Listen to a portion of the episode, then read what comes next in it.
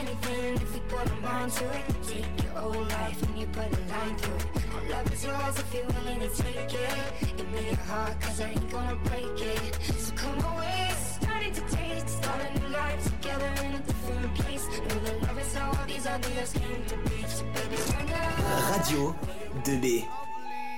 Yeah, I do whatever I want, whenever I want. I love it. People keep talking, I just keep winning. I'm just like fuck it.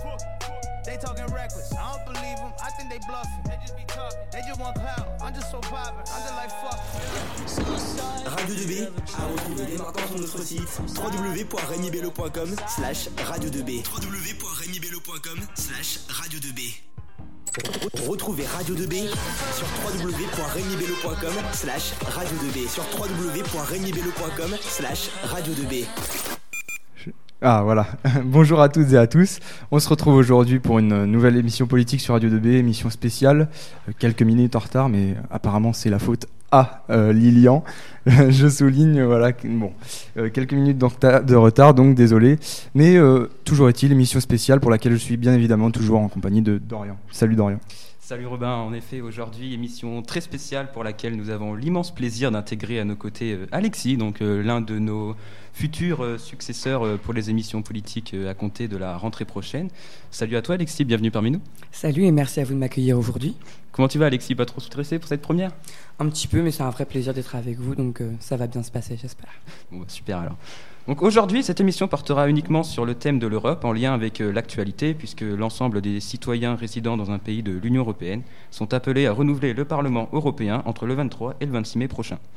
Dans la première demi-heure de cette émission, nous effectuerons une petite présentation de l'Europe avec l'acheminement de la création de l'Union européenne. Nous étudierons plus en détail les élections européennes à travers ses différents enjeux et intérêts. Et enfin, on se demandera à quoi peut bien nous servir l'Union européenne dans notre vie quotidienne. Ensuite, la seconde demi-heure de cette émission sera consacrée à l'étude de certaines problématiques auxquelles l'Union européenne devra faire face dans les années et dans les décennies à venir sous forme de petits débats. Nous reviendrons sur la légitimité de cette entité et sur sa capacité à répondre aux nombreux défis qui l'attendent. Et pour, euh, pour ce faire, nous avons la chance d'avoir avec nous aujourd'hui euh, Cédric Bourlier, qui a été assistant parlementaire au Parlement européen de Strasbourg et qui par conséquent est un spécialiste du fonctionnement de l'entité européenne. Bonjour Cédri- Cédric Bourlier et merci d'être avec nous aujourd'hui pour cette émission spéciale axée sur l'Europe. Bonjour. Cédric Bourlier, pouvez-nous nous décrire votre expérience personnelle depuis votre statut de lycéen jusqu'à votre situation professionnelle aujourd'hui?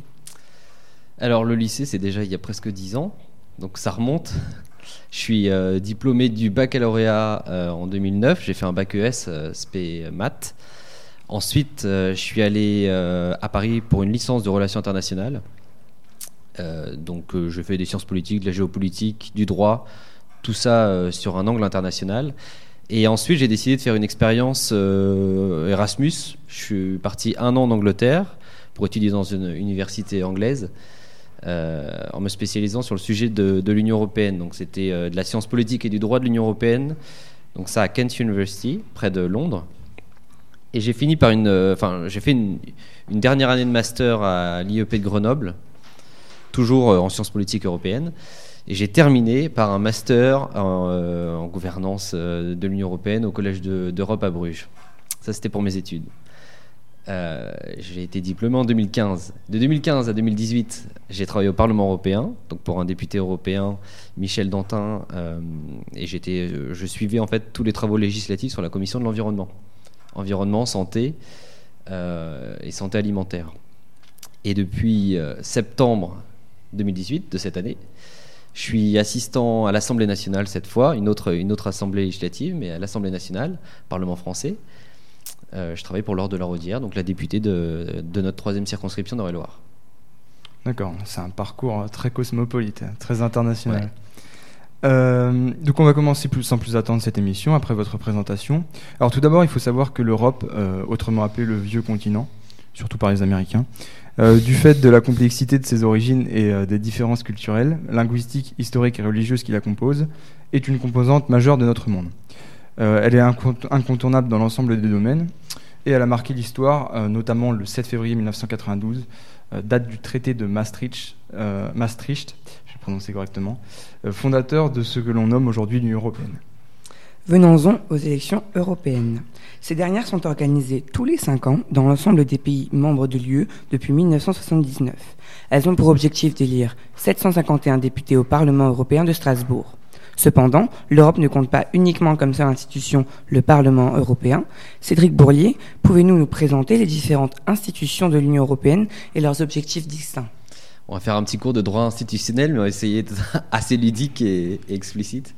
Alors, l'Union européenne, ça fonctionne au final comme un, comme un système national, un système politique euh, national. Il y a plusieurs euh, institutions, à commencer par le Parlement, et chaque institution elle va représenter un intérêt différent et avoir une, une fonction qui peut être différente. Donc il y a le Parlement, c'est l'organe législatif. Mais avant ça, il y a euh, ce qu'on appelle le Conseil. Le Conseil, euh, le Conseil européen, il, regroupe l'ensemble des chefs d'État et de gouvernement de l'Union européenne. Donc ce sont nos présidents, euh, notre président français, la chancelière allemande, euh, le président du Conseil italien. Donc voilà, la première institution, c'est le Conseil européen, et on va dire que c'est le- l'exécutif. les chefs d'État et de gouvernement se regroupent et ils vont donner les grandes tendances de l'Union européenne. Là où est-ce qu'on doit aller, les grands objectifs. Réduire les émissions de CO2, mieux lutter contre le climat, euh, mieux protéger nos frontières, mieux accueillir euh, nos réfugiés. C'est des grandes orientations, c'est des phrases comme ça aussi générales au final. Ensuite, on a la Commission européenne. La Commission, euh, elle va représenter, bon, le, Conseil européen, les chefs d'État, ils représentent clairement les intérêts nationaux. La Commission européenne, elle est composée d'un président et de, et de 28 commissaires. La Commission européenne représente l'intérêt communautaire, donc l'intérêt européen. Elle va pas euh, défendre euh, l'intérêt précis de la France, mais elle va défendre, l'intérêt commun qu'ont les États à être ensemble. Parce que parfois, les États, ils ont beau avoir un intérêt commun à faire une action euh, ensemble, ils vont pas toujours prendre cette décision parce qu'au niveau national, c'est difficile. Donc la Commission européenne, elle est là pour, sur la base de la grande orientation qu'a donné le Conseil de dire mieux lutter contre le climat, la Commission européenne, elle va décliner un plan d'action un peu précis pour atteindre cet objectif. Pour réduire les émissions de CO2, par exemple, la Commission européenne va dire voilà, déjà dans le transport, il va falloir qu'on réduise dans le transport, qu'on crée des véhicules qui euh, émettent moins de CO2. Elle va décliner comme ça un plan d'action. Euh, donc ça, c'est la deuxième institution. Et la Commission européenne, elle a le rôle de faire, de proposer une loi. Cette loi, elle est envoyée aux législateurs, ou plutôt aux co-législateurs, parce qu'il y en a deux. D'un côté, le Parlement européen, que vous venez de présenter. Donc lui, il représente l'intérêt des citoyens européens, puisque ce sont les citoyens qui, les, les, parlementaires européens. Et le deuxième co-législateur, c'est le, le Conseil de l'Union européenne. Ce sont les ministres des gouvernements nationaux. Donc qui vont aussi représenter là, on va dire, un intérêt national.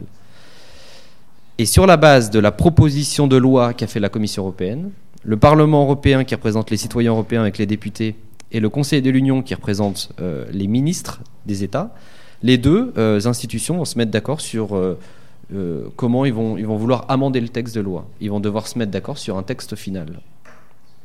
Donc voilà, on a nos quatre institutions qui, font la fab- qui, qui fabriquent les lois.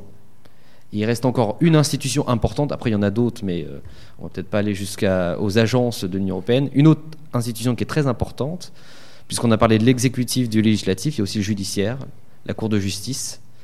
Une fois que ces lois elles sont euh, proposées, amendées et adoptées, il faut s'assurer qu'elles soient bien appliquées. Donc la Cour de justice, c'est ça, son rôle. Et de sanctionner quand elles ne le sont pas, quand elles ne sont pas bien appliquées, pas respectées. Alors, on va revenir euh, sur le Parlement européen, puisque c'est l'institution que les citoyens euh, européens sont appelés à renouveler du 23 au 26 mai. Alors, peut-être qu'il serait intéressant d'aller sur les détails, euh, sur les différents rapports de force, euh, sur le paysage politique euh, au niveau du Parlement européen. Donc, tout d'abord, le Parlement européen actuel se découpe en plusieurs groupes politiques. Donc, euh, il y a le Parti populaire européen, dirigé par euh, Jean-Claude Juncker, le Parti socialiste européen avec euh, Martin Schulz, euh, le célèbre opposant euh, d'Angela Merkel. On retrouve ensuite euh, l'Alliance des libéraux et des démocrates euh, pour l'Europe de Guy euh, Verhofstadt, Verhofstadt. très mauvais accent allemand. le Parti de la gauche allemand, il est, européenne. il est belge. Ah bon bah. le Parti de la gauche européenne, donc avec Alexis Tsipras. Le Parti vert européen avec notamment José Bové. Mais également les conservateurs et réformistes européens et le groupe Europe de la liberté et de la démocratie directe. Clairement, quand on étudie la composition du Parlement européen, le premier constat que l'on fait, c'est que cette institution représente une diversité de l'offre politique. Donc Cédric Bourlier, euh, cette diversité peut-elle être susceptible de remettre la légitimité du Parlement européen en question? Et justement, le fait qu'un certain nombre de courants politiques puissent former des groupes au sein de cette institution, peut-on considérer que cela complique le processus de prise de décision? Alors, euh, je suis vais vous retourner la question. Pourquoi est-ce qu'une diversité politique remettra en cause la légitimité d'un ordre politique? Finalement, la démocratie, c'est euh, la diversité des opinions et la liberté de les exprimer. L'Union européenne, qu'on soit d'accord ou qu'on soit pas d'accord, qu'on la veuille différemment ou qu'on n'en veuille pas ou qu'on la veuille telle qu'elle est aujourd'hui, la démocratie, c'est ça. C'est-à-dire, euh, c'est de pouvoir dire ce qu'on pense. Et si on est plusieurs à penser la même chose, bah, au Parlement, c'est clair que des députés qui ont en gros un même projet politique, des mêmes idées, des mêmes objectifs, moi je vois pas de problème à ce qu'ils se réunissent. Donc qu'il y ait huit euh, groupes politiques au Parlement européen, c'est c'est assez, euh, c'est assez commun parce qu'il y a toujours eu dans l'histoire, il y en avait un petit peu moins avant, euh, mais finalement, voilà, il y a en fait, grosso modo, il y a à peu près le paysage politique qu'on retrouve aussi au niveau national aujourd'hui si vous me dénombrez, on peut, on peut, on peut regarder les, les partis nationaux qui vont par exemple se présenter aux élections européennes, il y en a aussi pas mal. Euh, justement, en revenant aux partis nationaux, euh, les instituts de sondage euh, prédisent une percée des courants europhobes et nationalistes aux élections européennes, avec une très forte montée de ces derniers dans l'ensemble des pays membres de l'Union européenne, aussi particulièrement l'Autriche, l'Italie. Et la France. Et la France, hélas. Hélas. Euh, Cédric Bourlier, face à cela, les élections européennes à venir euh, sont-elles cruciales et déterminantes selon vous? Et peut-on considérer que l'Union européenne joue sa survie dans les semaines à venir? Sa survie, moi je trouve ça gros. Et je vais pas, euh, je pense pas que un parti extrémiste puisse, en une élection comme ça, remettre en cause un système qui finalement réglemente toute notre vie et, nous apporte beaucoup de bonnes choses. Euh. Par contre, on peut être inquiet. C'est pas la première fois de toute façon que les extrémistes font des percées aux élections européennes. Les précédentes élections, c'était déjà ça. Euh, il faut se rappeler quand même qu'aux dernières élections européennes, donc c'était en mai 2014, euh, le Front National, il s'appelait comme ça à l'époque, maintenant c'est le Rassemblement National, le Front National a été le premier parti en France à gagner les élections. Donc ce sont eux qui, il y a 74 députés français qui siègent au Parlement européen c'était la plus grosse délégation française au Parlement européen. Donc ils étaient 20, de mémoire 25 ou 24 députés européens euh, du Front National. Euh, et les deuxièmes, c'était les, députés UMP, UDI, euh, qui sont aujourd'hui les Républicains, enfin pas l'UDI, et ils, étaient une vingtaine de députés. Donc on a déjà eu ce, cas-là, en fait, il y a 5 ans en France. puis bon, si, je, pouvais envoyer une pique, je pourrais dire quid de l'action de ces députés Front National au Parlement européen Qu'ont-ils fait? Mhm. Et surtout, enfin, ce qui est dramatique, c'est quand on voit que les citoyens euh, français, qui sont aussi des citoyens européens, se tournent vers des partis qui sont finalement contre l'Europe d'une certaine manière. Oui, mais encore une fois, euh, euh, je me posais aussi cette question quand, quand j'étais un peu plus jeune. comment se fait-il que finalement des partis qui sont contre l'Europe se présentent aux élections européennes. Mais mmh, d'un côté, euh, ce qu'on se dit, c'est que euh, parfois il vaut mieux être dans la machine pour pouvoir la détruire. Mmh. Et que, à la limite, si eux sont contre l'Europe ou qui voudraient la changer profondément, c'est légitime. Si, c'est ce qu'ils pensent et s'il y a une partie des Français qui le pensent parce qu'ils votent pour eux, allons-y. Je veux dire, c'est la démocratie, c'est comme ça. Maintenant, je reviens à ce que je viens de dire. Mais qu'ont-ils fait pendant 5 ans Moi, j'ai été au Parlement pendant 3 ans, justement, durant ce, mandat. Ce qu'on constate, c'est un énorme absentéisme des députés frontistes euh, au Parlement européen. Alors certains sont là, pas tous, hein, je ne veux pas faire de généralité. Il y en a pas mal qui ne sont pas là, qui ne votent pas, qui ne participent pas aux travaux. Et c'est d'autant plus grave, parce qu'on pourrait se dire, ils bloquent le système, ils bloquent les décisions, ils ralentissent par euh, des actions. Et là, on pourrait dire, à la limite, ils défendent leurs objectifs et ils défendent leurs idées on est d'accord, on n'est pas d'accord, mais n'empêche qu'ils ont été élus pour ça, ils le font. Même pas. Ils sont pas là. Florian Philippot, qui n'est d'ailleurs plus euh, député du Front National, il n'a pas siégé à une seule réunion de commission parlementaire. Les commissions parlementaires au Parlement, c'est euh, par exemple la commission parlementaire de l'environnement, c'est là où on, fait les lois sur l'environnement. Donc c'est là où vraiment le travail de fond se passe. Et ces réunions, il y en a à peu près, euh, il y en a, il y en a presque toutes les semaines. Pendant cinq ans, il n'en a pas fait une seule. D'accord. Donc euh, nous allons maintenant nous poser une question bien plus que primaire. Euh, à quoi sert l'Union européenne clairement? On voit très explicitement que l'Union européenne intervient et possède certaines compétences dans différents domaines, et nous allons donc en aborder quelques-uns avec vous. Euh, vous parliez des commissions sur l'environnement. Euh, Est-ce que vous pouvez nous expliquer en quoi l'Union européenne peut être une entité très utile dans les domaines comme l'environnement, l'écologie, la transition énergétique ou le développement durable? Bah, je pense que c'est un très bon exemple. Euh, globalement, au jour, euh, à l'heure où on est là, j'ai l'impression que, enfin, si l'Union européenne n'existait pas, il faudrait la créer urgemment. On a des grands défis. Le climat s'en est un. Il y en a d'autres. Les migrations, les frontières, la guerre commerciale qu'il y a avec les autres euh, entités euh, hors Union européenne. Je pense à la Chine, les États-Unis. Euh, il y a d'autres euh, grands enjeux comme ça. S'il n'y avait pas d'Union européenne, comment on ferait? Comment on ferait pour lutter contre le changement climatique tout seul, la France? Comment on, fait, on ferait si on voulait améliorer la qualité de nos eaux tout seul, alors qu'un fleuve, une rivière, des masses d'eau, euh, même des océans, clairement, ça ne respecte pas les frontières nationales.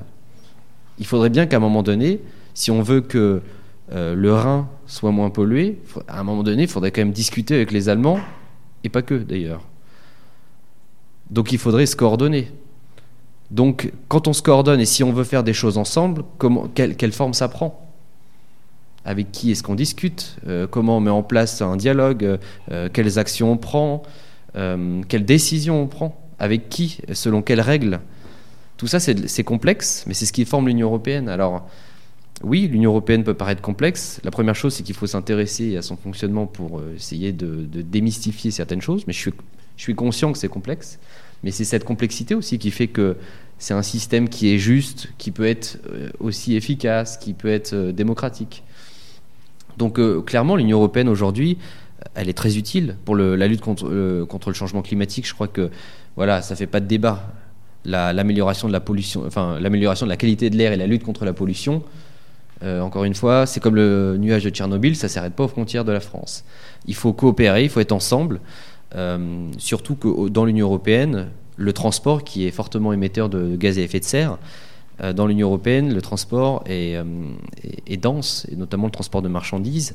Il y a énormément de, de transport euh, qui se fait euh, transfrontière entre la France, l'Allemagne, l'Italie.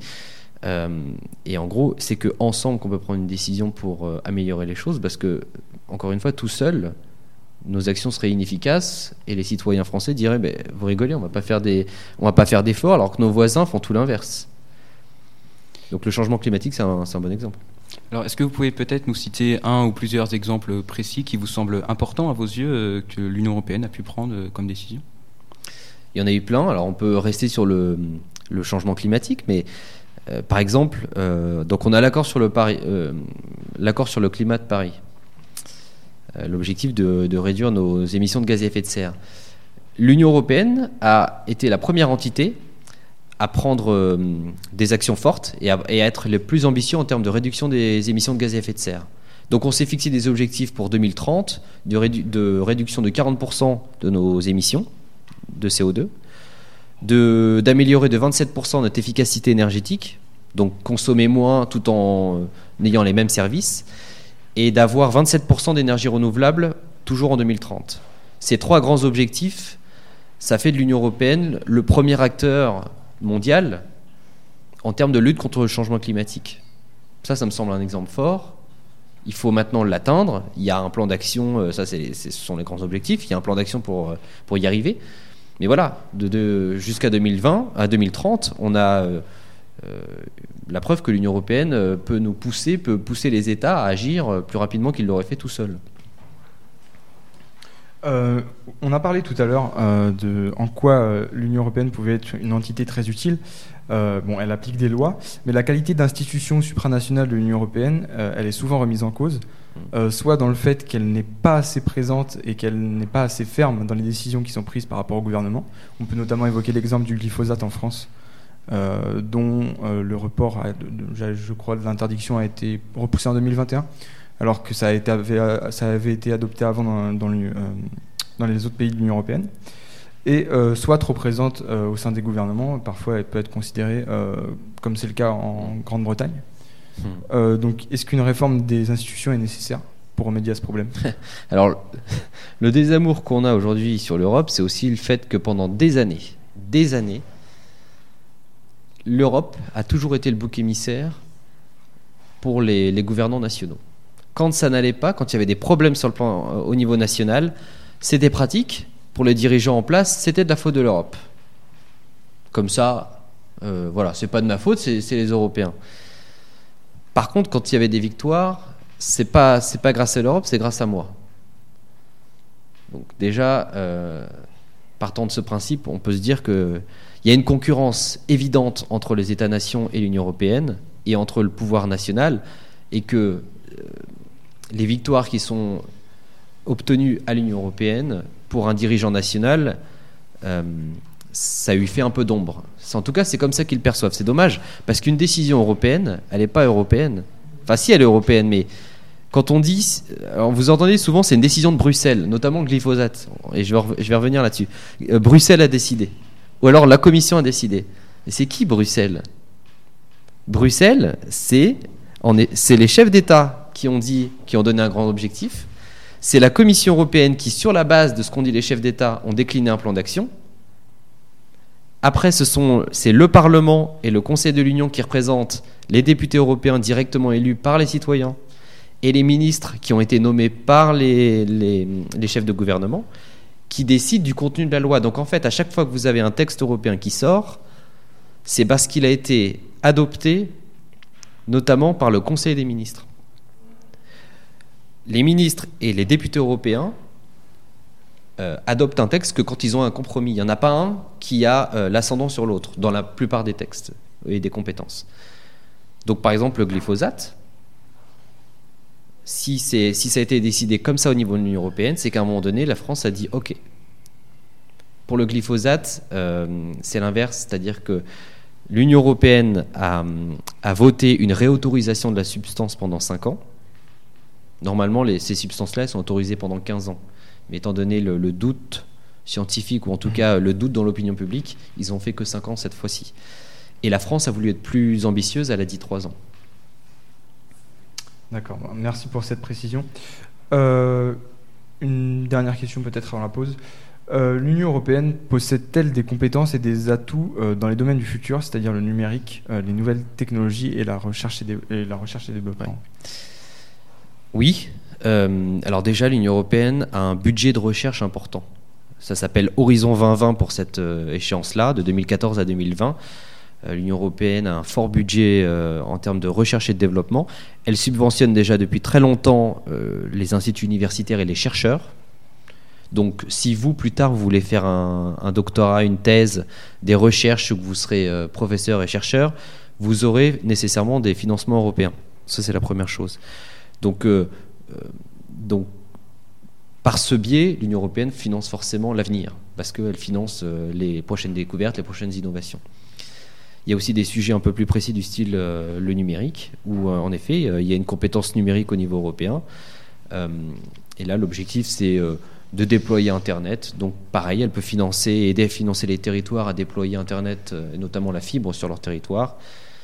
Euh, et, l'Union européenne aussi finance beaucoup de, projets de partenariat public-privé, euh, de coopération entre des instituts de recherche et des entreprises pour les aider à, innover et à développer des produits innovants.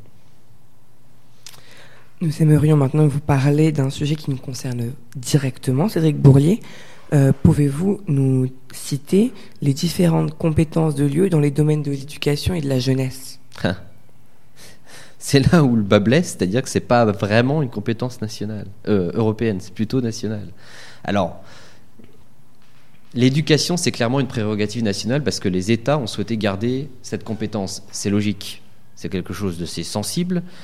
Euh, chaque État a une culture qui lui est propre et on a tous, euh, pour le coup, une culture un peu différente et une manière un peu différente d'éduquer. C'est pas anormal que ça reste dans, dans les mains des États. Euh, si vous allez à l'école française, vous allez voir que, ça va, le, que le programme et les méthodes d'enseignement vont pas être les mêmes que dans les pays scandinaves, par exemple. Maintenant, l'Europe fait une chose euh, extraordinaire pour la jeunesse, et vous le connaissez, vous allez surtout l'expérimenter, je l'espère, c'est Erasmus. C'est la mobilité. Donc depuis, euh, depuis très longtemps, l'Union européenne finance et aide par des programmes et des partenariats entre les universités à ce qu'il y ait des échanges d'étudiants. Donc depuis sa création, Erasmus a, envoyé, a permis à 4000 jeunes, 4 millions, pardon, euh, la différence n'est pas, est pas petite, 4 millions de jeunes qui ont profité d'un semestre à l'étranger, d'une année à l'étranger. Euh, et ça, et ça, concerne, ça concerne en premier lieu les Français, parce que la France est le premier pays bénéficiaire d'Erasmus, c'est le premier pays qui envoie des étudiants euh, à l'étranger. Il y a 80 000 Français qui, chaque année, partent à l'étranger, se former, euh, avoir une expérience différente. C'est pas rien. Juste une, poser une question personnelle qui m'a turgité comme Tarode. ça. Voilà, c'est ça. Pour le, le College of Europe, euh, auquel vous avez étudié, euh, c'est euh, un établissement qui est géré par l'Union européenne ou est-ce que c'est une institution, enfin un établissement géré nationalement Non, c'est en effet un établissement créé à la base par l'Union européenne. Alors c'est marrant parce que ça a été fondé en 1949, au même moment que l'Union européenne. L'idée c'était de, on crée une entité européenne pour faire des, en gros des lois européennes. Il fallait qu'on crée un corps de fonctionnaires et d'experts européens. Donc euh, euh, ça a été créé en même temps parce qu'il fallait créer une nouvelle génération, en gros, de, bah, de fonctionnaires européens. Donc, euh, donc oui, c'est une, une école européenne. C'est une expérience qui est géniale. Si vous voulez faire, c'est, une expérience d'Europe en fait en soi. Il y a 50 nationalités, donc ça va au-delà des frontières de, de- de De l'Union européenne. C'est plutôt européen. On est 50 nationalités, 300 élèves, et on vit tous dans une petite ville qui s'appelle Bruges, qui est magnifique, mais qui est pas très grande, et on vit euh, en internat dans des résidences. Ce qui fait que vous faites une expérience d'Europe qui est absolument géniale. Très intéressant. Radio 2B, la radio du lycée Rémi Bello et du collège Pierre Brossolette. De retour euh, sur Radio 2B, euh, toujours en compagnie de Cédric Bourlier, euh, Dorian et Alexis, euh, notre repreneur, le repreneur de la boîte l'année prochaine. Pour cette émission spéciale Europe, on rappelle qu'on a été tout au long de cette année labellisé par le dispositif Quelle est votre Europe? La radio a été labellisée. Et donc voilà, on, on fait une émission sur cette thématique aujourd'hui. Donc on va maintenant aborder cette deuxième partie de l'émission. Euh, on va s'intéresser aux différentes problématiques et à l'ensemble des défis euh, qui attendent l'Union européenne dans les décennies à venir et euh, auxquels cette dernière devra faire face. Ce sont des problématiques qui semblent rythmer cette campagne des élections européennes, comme on peut le voir actuellement dans les médias principalement. Première question, l'Union européenne est-elle, selon vous, une entité indispensable? Clairement oui, clairement oui. On parlait tout à l'heure du changement climatique. Euh, le changement climatique fait qu'aujourd'hui déjà on a des une multiplication des épisodes de sécheresse, ou en tout cas un climat qui est beaucoup plus aléatoire. La conséquence première, c'est pas pour le tourisme, hein, c'est pour l'agriculture. Et c'est beaucoup plus, et c'est d'autant plus difficile pour nos agriculteurs de prévoir les, les récoltes, savoir quand est-ce qu'ils doivent semer, euh, est-ce qu'ils vont avoir suffisamment d'eau. Euh, et ça remet en cause en fait la, stabilité et l'assurance euh, d'avoir suffisamment d'aliments sur le continent européen. Donc en fait, euh, le, changement climatique remet en cause presque l'origine de la construction européenne. C'était pour assurer au, moins, enfin c'était pour assurer la paix. Et au sortir de la guerre, c'était quand même pour assurer une, une indépendance et une souveraineté alimentaire. Donc ça, c'est un exemple qui montre que clairement, on a besoin d'Europe. Il y en a d'autres. Et toi, Alexis, euh, penses-tu que l'Union européenne est une entité euh, indispensable dans ta vie de tous les jours? Euh, en tant que citoyen, lambda, je pense qu'on voit pas vraiment l'impact de l'Union européenne au, quotidien. Mais pourtant, l'Union européenne, je pense qu'elle est partout, que ce soit dans notre consommation alimentaire, sanitaire. On peut la voir même dans l'écologie, comme vous en avez parlé, avec le développement durable, la transition énergétique, etc. Donc oui, je pense que c'est une entité euh, indispensable dans notre vie de tous les jours, même si elle est plus indirectement que directement. Alors on va poursuivre avec une seconde problématique, euh, toujours dans ce cadre de, de débat. Euh, Est-ce qu'on est, selon vous, dans une, une phase de déconstruction européenne? De déconstruction du mythe? Et, euh, Et Qu'est-ce que le mythe de l'Europe Enfin, ce serait bien d'ailleurs de, de s'atteler plus à cette tâche. La déconstruction du mythe, c'est euh, pour deux types de personnes. Les Européas, pour qui euh, l'Europe c'est bien, tout va bien, c'est magnifique, allons-y à fond sans réfléchir. Et les eurosceptiques, voire les anti-Europe, pour qui à tout prix, et, à tout prix, il faut, faut- faut la déconstruire ou la, la détruire. Pour moi, c'est deux euromythes. Comme toute chose, l'Union européenne, c'est une entité euh, utile, imparfaite, évidemment, mais on est là pour euh, la construire et l'améliorer. Moi, je suis convaincu qu'il y a l'utilité d'une Europe, parce que de toute façon, si ça n'existait pas comme tel, à un moment donné, étant donné qu'on est quand même sur un territoire, on a beau dire ce qu'on a beau dire, commun, l'Europe c'est quand même un continent, une terre, alors oui, ici et là il y a un fleuve, où il y a une montagne, mais c'est quelques barrières naturelles qui sont contournables. Et de toute façon, naturellement, il y a des échanges de tout ordre au- entre les pays. Donc de toute façon, pour échanger, euh, pour faire du commerce, euh, pour s'assurer qu'il n'y ait pas de pollution euh, d'un pays qui aille vers l'autre, euh, il, y a il y a des échanges de personnes. Il y a nécessairement des échanges. Il y aura, de toute façon, vous pouvez supprimer l'Union européenne et revenir aux frontières nationales. Vous n'allez pas empêcher une personne de vendre un produit à l'étranger, d'aller visiter un autre pays, euh, d'acheter euh, des produits de l'étranger. Il y aura nécessairement des échanges. Et ces échanges, qu'est-ce qu'on fait? Est-ce qu'on n'a pas besoin, d'un moment donné, de coopérer? On aura, forcément besoin de ça. Donc si on déconstruit l'Union européenne, mais que derrière, si c'est pour recréer des forums de coopération, est-ce qu'on n'aura pas perdu un peu de temps?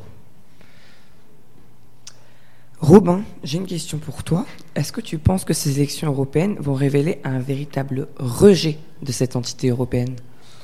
Alors, un rejet, je pense qu'il faut être euh, dans la mesure de toutes les choses. Euh, le rejet, il a déjà été euh, globalement, globalement exprimé dans certains pays par la montée des nationalismes, on en a parlé tout à l'heure, par le Brexit, et on voit à quel point au final c'est compliqué. Donc un rejet, peut-être, euh, tout dépendra, de toute manière on ne peut pas prédire hein, ce, qui va, arriver. Euh, je veux pas faire de voyance ou, euh, autre chose, mais tout dépendra de ce que les gens, de ce que les gens ont en tête. Le sentiment européen, il est en train de disparaître. Maintenant, l'Union européenne, elle est toujours là. Elle résiste à la montée des nationalismes. Pour l'instant, elle résiste aussi au Brexit et euh, à tous les changements que ça a impliqué. Donc, euh, donc un rejet Peut-être pas. euh, tout dépendra. Voilà, je pense qu'il va falloir de toute manière changer certaines choses, faire prendre conscience aux gens que ces élections elles sont importantes hein, parce que il y a quand même un taux de taux d'abstention qui a été important ces dernières années à ces élections-là. Et euh, et euh, encore aujourd'hui dans les sondages, il y a beaucoup de personnes qui se disent peu intéressées par ces élections tout simplement parce qu'elles ne connaissent pas bien ou qu'elles ne comprennent pas à quoi leur sert l'Europe dans leur vie de tous les jours. Je pense que de toute manière, il va falloir expliciter un petit peu euh, les relations entre l'Union européenne et le citoyen européen, euh, peu importe son pays.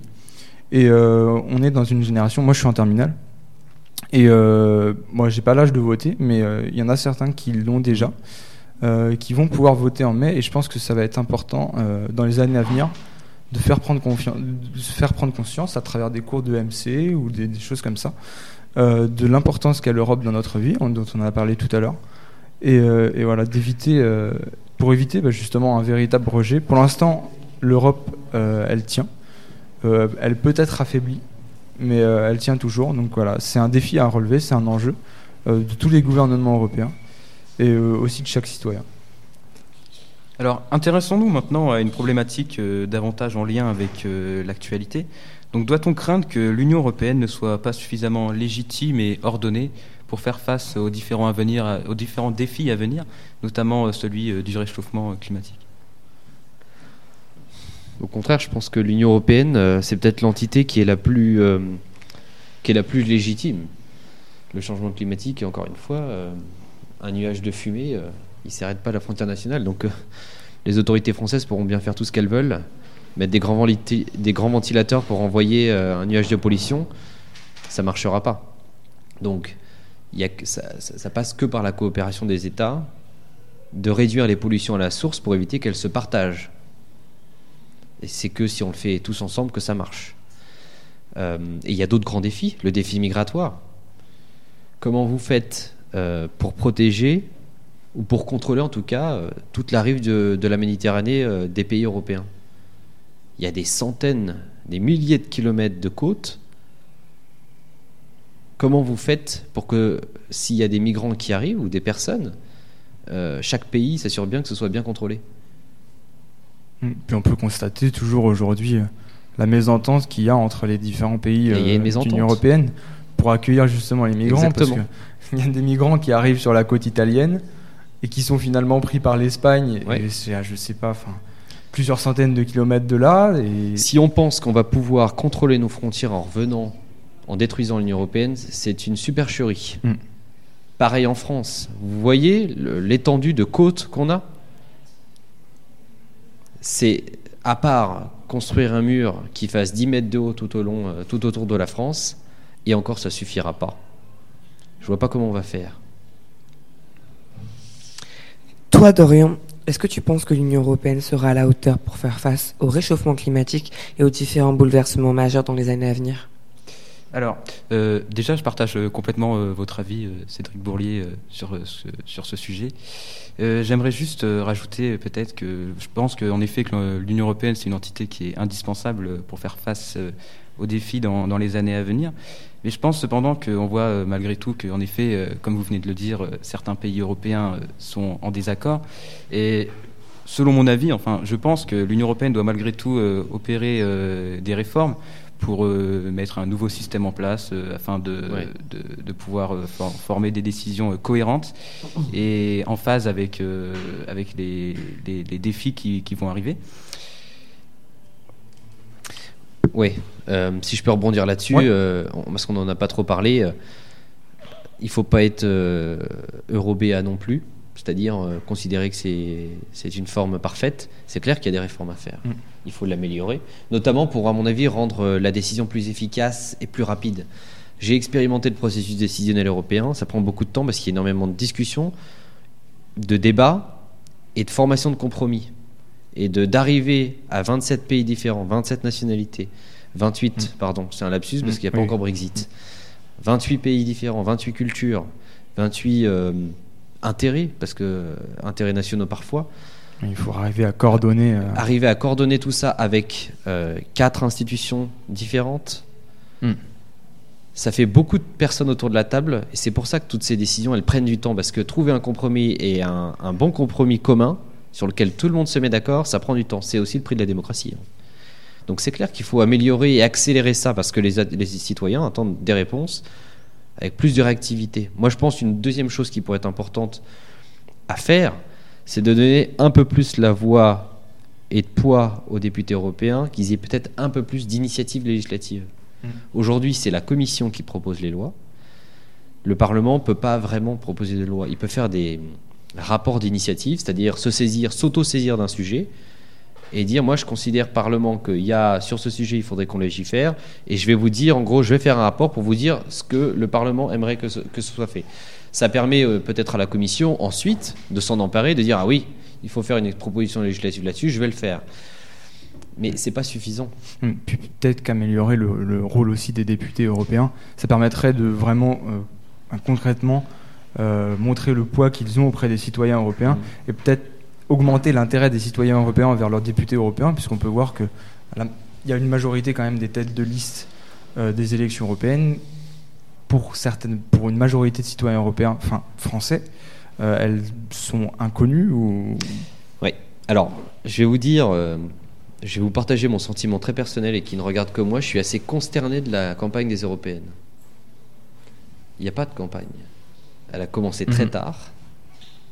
Et ce qu'on peut voir sur les plateaux télé, des débats, je ne sais pas si vous en avez regardé un peu, mais c'est quand même un sacré bazar avec euh, euh, une douzaine de candidats euh, et qui ont chacun 30 secondes pour parler, Mhm. pas le temps de, Mhm. de déployer, de développer leur idée. En fait, on est toujours dans la polémique et dans la guéguerre Mhm. politicienne. J'ai pas, j'ai pas, j'ai pas encore vu vraiment de débat où on parlait du fond, des propositions, des grands projets qui nous montrent un peu leur vision et leur plan d'action. euh, qu'on discute. Il faut réformer l'Union européenne. Oui, mais qu'est-ce qu'on fait? Il faut euh, euh, mieux lutter contre l'évasion fiscale.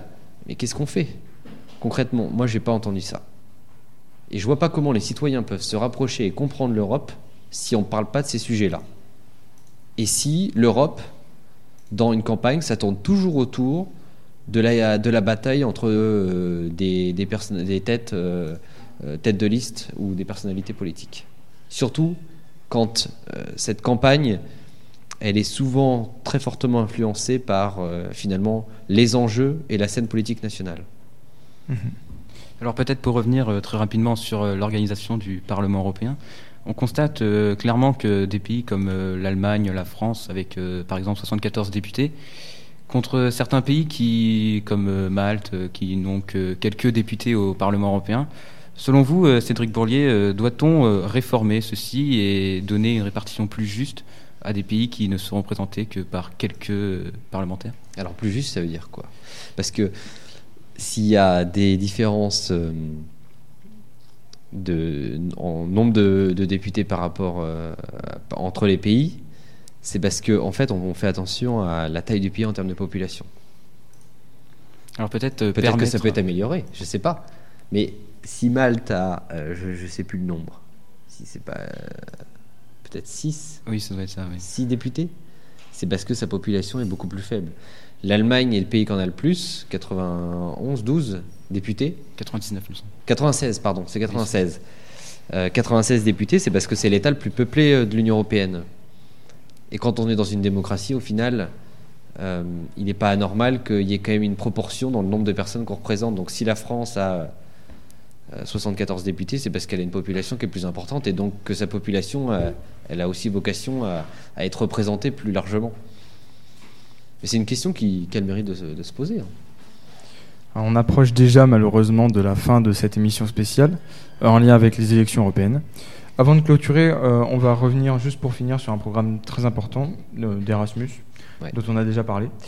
Euh, Pouvez-vous nous expliquer l'objectif d'Erasmus? euh, et la raison pour laquelle cela peut s'avérer être une occasion à saisir pour différents lycéens Qu'est-ce que vous recommanderiez dans le programme que vous avez vous vécu euh, aux lycéens qui se posent la question euh, aujourd'hui ici au lycée Rémi Bah, je, trouve qu'il faudrait pas se poser la question trop longtemps et y aller. Voilà, c'est ma première recommandation. Erasmus, ça permet que quand vous faites des études, euh, c'est un réseau en fait entre, le, entre les universités et les instituts d'études euh, dans les différents États qui, qui coopèrent et ça permet quand vous faites vos études dans votre cursus de la première année à la deuxième, troisième, quatrième, cinquième, euh, dixième si vous faites dix ans d'études, à un moment donné de partir à l'étranger, faire un semestre ou une année. C'est génial, c'est une super. Alors c'est subventionné. Il y a un- sur la jeunesse, il y a un système, un truc que l'Union européenne a fait et qui est pour moi fondamental, c'est la reconnaissance en gros des diplômes. On a un système euh, euh, où en fait LMD, licence, master, doctorat, c'est uniformisé euh, partout euh, dans, dans tous les pays de l'Union européenne. Ce qui fait que si vous avez un diplôme de docteur ici, il est reconnu, reconnu, donc vous pouvez aller bosser dans un autre pays. C'est hyper important et hyper utile. Donc l'expérience Erasmus, elle est géniale à tout point de vue. On en parlait tout à l'heure, et à commencer par euh, génial à- du point de vue personnel, parce que vous rencontrez une autre culture, une autre manière de, de travailler, et surtout vous rencontrez la différence. C'est très utile, ça. C'est une belle ouverture d'esprit que de rencontrer la différence. Ça sert plus tard. Évidemment, on apprend une langue et on se fait beaucoup d'amis partout. Ça permet de voyager. Alors ça, croyez-moi, c'est pas mal. Alors peut-être une toute dernière question, euh, Cédric Bourlier, en quelques mots. Pourquoi est-ce important de voter pour les élections européennes à venir? C'est important pour, euh, pour décider de, de, de votre avenir. C'est-à-dire, alors c'est une grande phrase. Moi, ce que j'entends par là, c'est euh, vous avez des certitudes aujourd'hui, quasi, Euh, vous savez qu'on est dans un, euh, dans un monde plutôt stable. Vous allez pouvoir faire des études, vous épanouir, partir à l'étranger parce qu'il y a des subventions. Parfois, ça suffit pas parce qu'il y a un reste à charge pour les parents. Mais vous avez des rêves aussi. Vous voulez tel diplôme, vous voulez tel, tel job, vous voulez un jour faire le tour du monde ou le tour de l'Europe, par exemple. On vit dans un monde où voilà, on essaie de se projeter parce qu'on sait que c'est à peu près stable.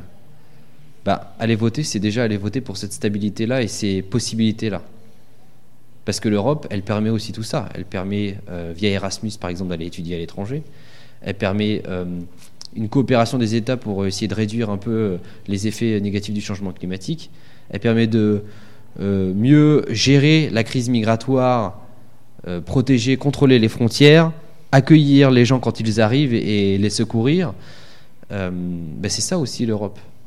Donc aller voter, c'est aussi euh, être concerné par son, c'est un peu égoïste, mais c'est être concerné par son propre avenir et s'assurer que, voilà, la vie qu'on, parce qu'on a beau être jeune et à 18 ans, on se projette un peu, on essaie d'avoir des rêves et des, allez voter.